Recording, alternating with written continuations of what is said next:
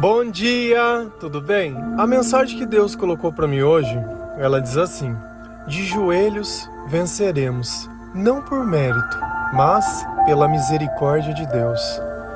Senhor, tende misericórdia de nós. Perdoa, Pai, todos os nossos pecados, livra-nos de todo mal, nos afasta de tudo aquilo que não vem de ti. Nós agradecemos, Senhor, por mais esse dia, pelo alimento, pela palavra, pela presença. Aceita, Senhor, essa nossa oração, esse nosso louvor, pois nós te amamos, bendizemos, adoramos. Somente tu é o nosso Deus e em ti confiamos. O que às vezes a gente tem dificuldade de entender que o sucesso das coisas não depende simplesmente da nossa capacitação. Digam aqueles que terminaram a faculdade, porém nunca encontraram um emprego na sua área. Então, às vezes, não basta a gente estar tá preparado, porque o nosso destino, o nosso futuro depende de Deus. E não é por acaso que a Bíblia diz: prepara o cavalo para o dia da batalha, porém a vitória provém do Senhor. E assim nós começamos a entender que não é pela força do nosso braço. E a frase de hoje ela justamente começa: de joelhos venceremos. Nós nos colocaremos diante de Deus em posição de submissão, de adoração, de arrependimento, para que o Senhor possa governar a nossa vida, para que o Senhor possa dar sabedoria e entendimento aos nossos passos e que o Senhor possa combater o nosso combate, porque nós sabemos que não são com armas dessa vida, mas são com armas espirituais. Se a gente vai lá no livro de Juízes, existe a história de Gideão. E Gideão ele teria que fazer uma guerra com os midianitas e ele foi lá e como ele não era soldado e não era nada, ele começou a juntar pessoas. Pela mais ou menos que dá para se entender, porque ela não dá um número preciso de pessoas, mas tinha mais de 22 mil pessoas que ele tinha conseguido é, encontrar para fazer essa guerra junto. Então ele estava confiante.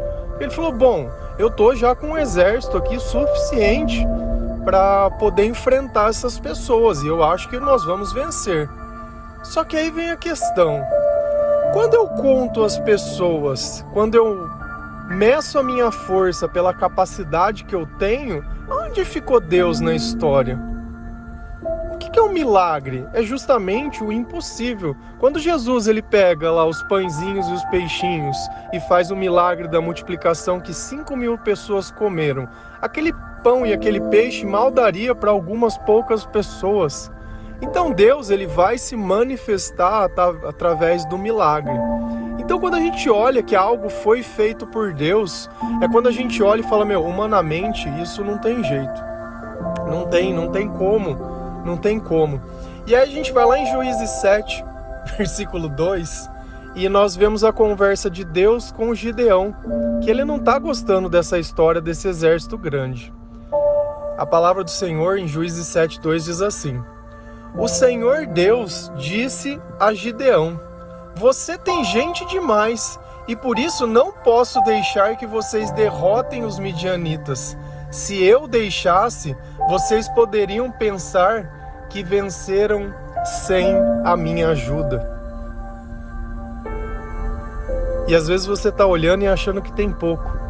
E às vezes você está olhando e achando que não vai dar certo, que não é o suficiente. Você está medindo a tua vida pela vida de outras pessoas. Certamente que Gideão, quando ele foi escolher ah, o número de guerreiros, ele se baseou em outras batalhas, em outras coisas. E Deus disse: oh, meu querido, se for do teu jeito, você não vai achar que você não precisa de mim para nada. Olha como Deus ele vai fazer do nada tudo. Olha como Deus ele vai usar aqueles que não são para confundir os que são. Olha como Deus ele vai escolher as coisas. Diferente de nós, Deus não é o Deus de escolher o muito, Deus não é o Deus do, do excesso, da ostentação e de nada. Tem algo que é curioso sobre mim que eu nunca fiz uma faculdade. Então, eu terminei os meus estudos normais, né? E fiquei seis meses fazendo faculdade de ciências da computação, mas eu não consegui terminar porque, não sei, não me adaptei ao sistema de ensino.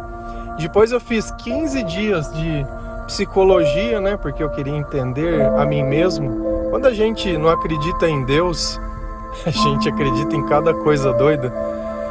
E hoje eu estava lendo o livro de Jó e, e uma passagem me chamou a atenção que ele dizia assim: Olha, você sabe como eu sei que você é ateu?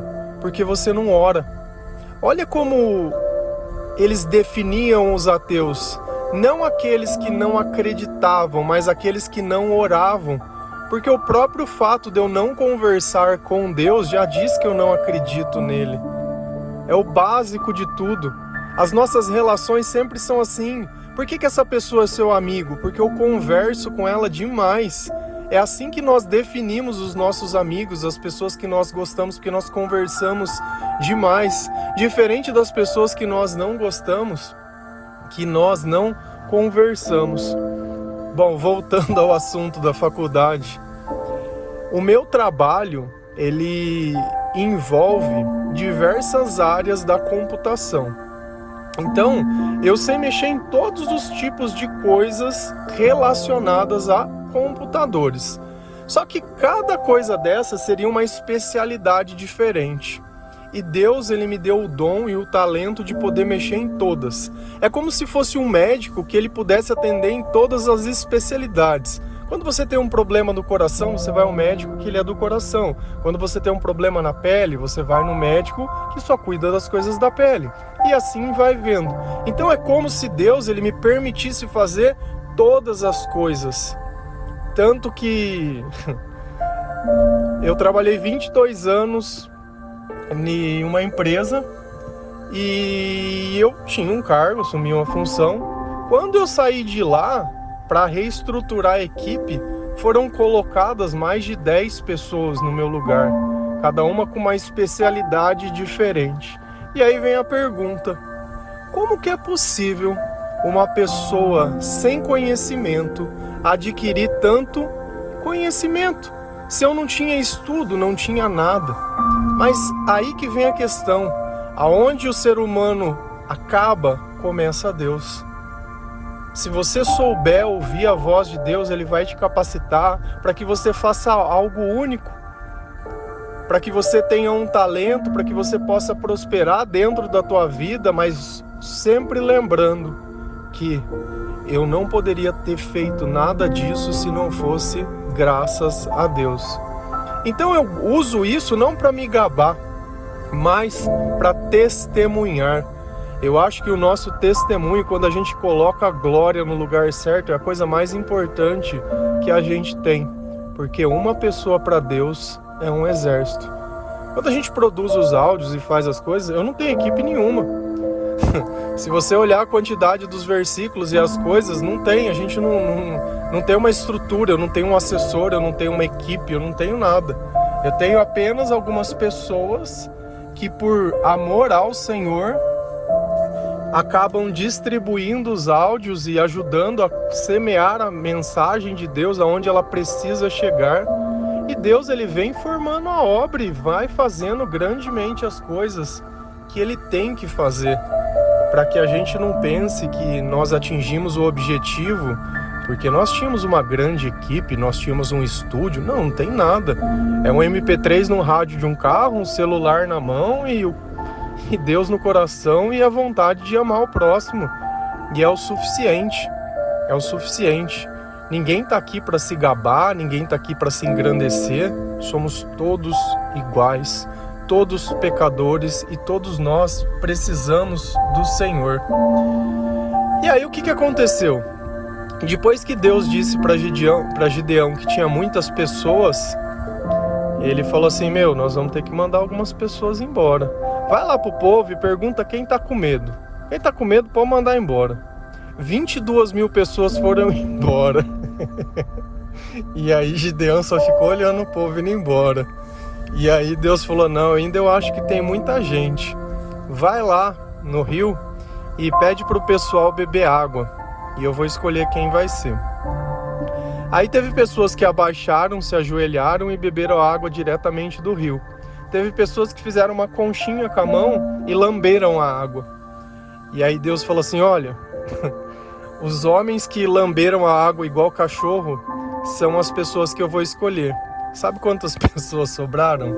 300. O resto foi tudo embora. E aí Gideão ficou. O que, que Gideão iria fazer? Ele estava com o exército que ele achou que ia vencer e Deus deixou 300 pessoas com ele e só falou: Gideão, esses são as pessoas que você vai vencer a guerra dos midianitas. Então, olha a desproporcionalidade de 22 mil mais um tanto que foi embora contra 300. E ainda falam que eles só deixaram uns chifres de carneiro e tocha. Então, tipo assim, teoricamente nem armas essas pessoas eles tinham e ele tinha ficado extremamente assim, desiludido e Deus falou: "Eu vou dar a vitória para você". Se você não acredita, vai no acampamento dos midianitas e vê o que eles estão falando. E ele vai lá e começa a ouvir os, o que eles estão dizendo. E de acordo com o sonho de que um deles tinha, eles falam assim: olha, a espada de Gideão vai vir sobre nós aqui, porque ele sonhou que tinha um pão rolando dentro do acampamento e virou uma barraca. e, e aí, olha o que a Bíblia relata quando Gideão escuta essa pessoa contando o sonho. Juízes 7,15. Quando Gideão ouviu esse sonho e entendeu o que ele queria dizer, ajoelhou-se e adorou a Deus. Então voltou para o acampamento israelita e disse: Levantem-se, o Senhor Deus entregou o exército dos midianitas nas mãos de vocês.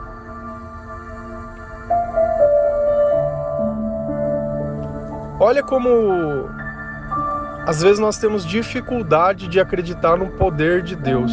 Nós precisamos acreditar que as coisas precisam acontecer do nosso jeito. E grandes milagres não acontecem de formas naturais. Não é do nosso jeito, não é do nosso tempo, não é da forma que a gente imagina, não é nada. É do jeito de Deus para que ele possa ser honrado e glorificado. E olha que curioso. Depois que, Ju, que Gideão ouviu o sonho e teve aquela certeza, falou: Poxa, é verdade aquilo que Deus disse, porque eles mesmos eles estão com medo. Eles mesmos sabem quem é Gideão. E eu imagino que ele deva ter ficado assim extremamente assim atônito pelas coisas que ele ouviu. E olha o que ele fez depois: ajoelhou e adorou a Deus. Ele adorou ao Senhor, ele se ajoelhou, ele agradeceu antes de querer voltar para o acampamento, antes de querer fazer alguma coisa. Às vezes a gente muda a ordem. Acontece alguma coisa boa na nossa vida, você quer ligar para todo mundo para contar ajoelhar e contar para Deus e agradecer, não, não, mas os outros precisam saber da bênção da tua vida, né? Olha como às vezes a gente inverte as coisas. A gente precisa aprender a ter um pouquinho mais de paciência, aprender a agradecer as coisas que são simples. Eu sempre cito às vezes o banho e a roupa, porque são coisas que às vezes a gente tem dificuldade de agradecer. Pela uma escova de dente, um papel higiênico, uma toalha, algo para a gente se cobrir, uma comida, sabe? São coisas que talvez você tenha, não na quantidade que você gostaria ou do jeito que você gostaria, mas tem. Se eu não entendo o valor das pequenas coisas, como eu posso reconhecer as grandes na minha vida? E aí, Gideão, depois que ele ajoelhou, depois que ele agradeceu a Deus, depois que ele adorou, ele foi lá contar para o pessoal o que ia acontecer para os 300 que sobrou e você imagina que esses 300 também deviam estar tá morrendo de medo. Deviam estar tá morrendo de medo. Se coloca no lugar daquelas pessoas, sei lá, vocês estão com 25 mil pessoas. Tá aquele exército bonito. Daqui um pouco foi todo mundo embora, sobrou 300. Só que existia uma diferença. Qual era a diferença do exército de Israel para os outros exércitos? O Senhor. E a diferença do cristianismo para outras religiões é o Senhor. Então nós não precisamos de muito para fazer muito, porque o muito quem faz é o Senhor. E olha o que ele diz: O Senhor Deus entregou o exército dos midianitas nas mãos de vocês. Por que, que ele não falou? O Senhor entregou nas minhas mãos. Não é isso que a gente faz? A minha casa, minha isso, meu aquilo, meu marido, meu filho, meu trabalho. Gideão não, não olhou que aquilo era dele, era deles, é nosso. A batalha é nossa, ele não ia vencer sozinho. Aliás, nenhum dos 300 ia vencer a batalha, ia ser o Senhor. Tanto que quando eles vão lutar, eles simplesmente separam em três grupos de 100 e levam as, torne... as cornetas e os chifres, e é isso que eles fazem. Quando eles começam a tocar as cornetas, o povo se confunde e começa a se atacar. E aí que é a questão: como Deus vai fazer? Amém. Não cabe a nós saber, nós somos apenas testemunha. Se a gente continua lendo a palavra de Deus lá em Romanos, a palavra do Senhor diz assim, lá em Romanos 14, 11: Porque está escrito: Por mim mesmo jurei, diz o Senhor, diante de mim todo joelho se dobrará e toda língua confessará que eu sou Deus. Essa passagem se remete a Isaías, que também é uma profecia, é o nosso profeta messiânico que tantas profecias fez sobre a vinda de Jesus. E uma coisa fica muito evidente, muito bem claro. Em algum dado momento da vida de todo mundo, esse joelhinho ele vai se dobrar e ele vai confessar que Jesus é Deus. Na minha vida, isso levou 27 anos para que eu pudesse entender que existia um Deus que me amava, que eu não precisava mais viver na escuridão, que aquela vida de tristeza, de amargura, de sofrimento, de solidão, ela não era minha.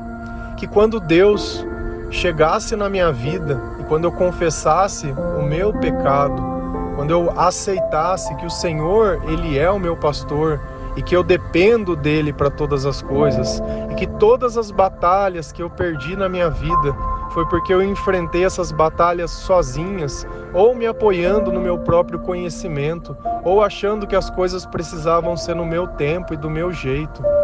Aí a gente começa a olhar que a nossa fé, ela é a nossa maior arma, porque ela permite que nós, mesmo no meio de uma tribulação, mesmo no meio de uma batalha, nós possamos sentir a paz que excede todo o entendimento e que nós possamos ver que a glória de Deus, quando ela repousa sobre nós, não importa o tamanho do exército inimigo, não importam as circunstâncias, não importam nada, mas esses joelhos eles precisam dobrar.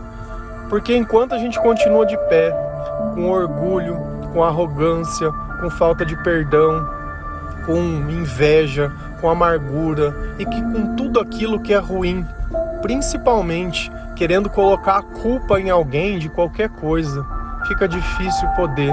Olha que Deus fez, ele falou: "Meu, manda embora esse povo". E às vezes nós temos que também fazer isso, mandar embora todos esses sentimentos ruins, tudo aquilo que era do nosso passado, tudo aquilo que não vem de Deus, tudo aquilo que não foi conquistado pelo comportamento que o Senhor ensina, tudo aquilo que é ilícito, tudo aquilo que é errado, tudo aquilo que nos escraviza, todo vício, todo comportamento destrutivo, tudo aquilo que aquele que não acredita em Deus faz, nós não devemos fazer. A minha vida, ela tem que ser um exército ainda que pequeno, mas divino ela tem que refletir exatamente as coisas que o Senhor ensina para a nossa vida. E o que, que a gente aprendeu hoje? Que não é pelo mérito, não é pelo tamanho do exército. Às vezes você está achando que se você tivesse estudado, às vezes você está achando que se você tivesse feito isso, que se você tivesse feito aquilo, ai, porque eu não sei da onde, ai, iria fracassar do mesmo jeito. Você sabe por quê? Não tinha Deus. Não tinha Deus. Não adianta.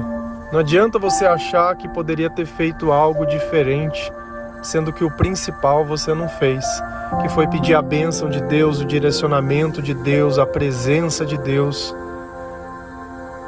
Ele é o fundamental da nossa vida, independente do que você for fazer, independente. Não existe nada que seja nobre demais ou pequeno demais para que o Senhor não possa participar, seja lá o que for. Agradeça a Deus pelas pequenas coisas, agradeça a Deus pelas oportunidades. Ore sempre, em todos os instantes, escute louvores. Nossa, como meu dia ele começa quando eu acordo, a primeira coisa que eu preciso fazer é ouvir um louvor porque parece que aquilo já começa a adoração, para que o Senhor possa enviar o seu Espírito Santo, para que eu possa ter uma leitura agradável da Bíblia, para que eu possa fazer minhas minhas rotinas de manhã também todas certinhas, sabe? Então, quando eu noto que os meus sentimentos eles não estão no lugar certo, da forma que eu gosto de sentir que são bons sentimentos, é a oração que tem que começar dentro de mim, é o clamor, é começar a refletir se tudo que eu tenho feito está de acordo não está, está certo não está, se tem alguma coisa que está nos meus pensamentos ou não tem. Porque se é o Espírito Santo que revela as coisas, que ele me ajude a consertá-las. E consertar não é mudar a vida do outro, é mudar a minha vida. É os meus joelhos que precisam dobrar, não é o do outro. A vida que precisa ser transformada é a minha e não é por mero mérito meu é pela misericórdia de Deus. Amém?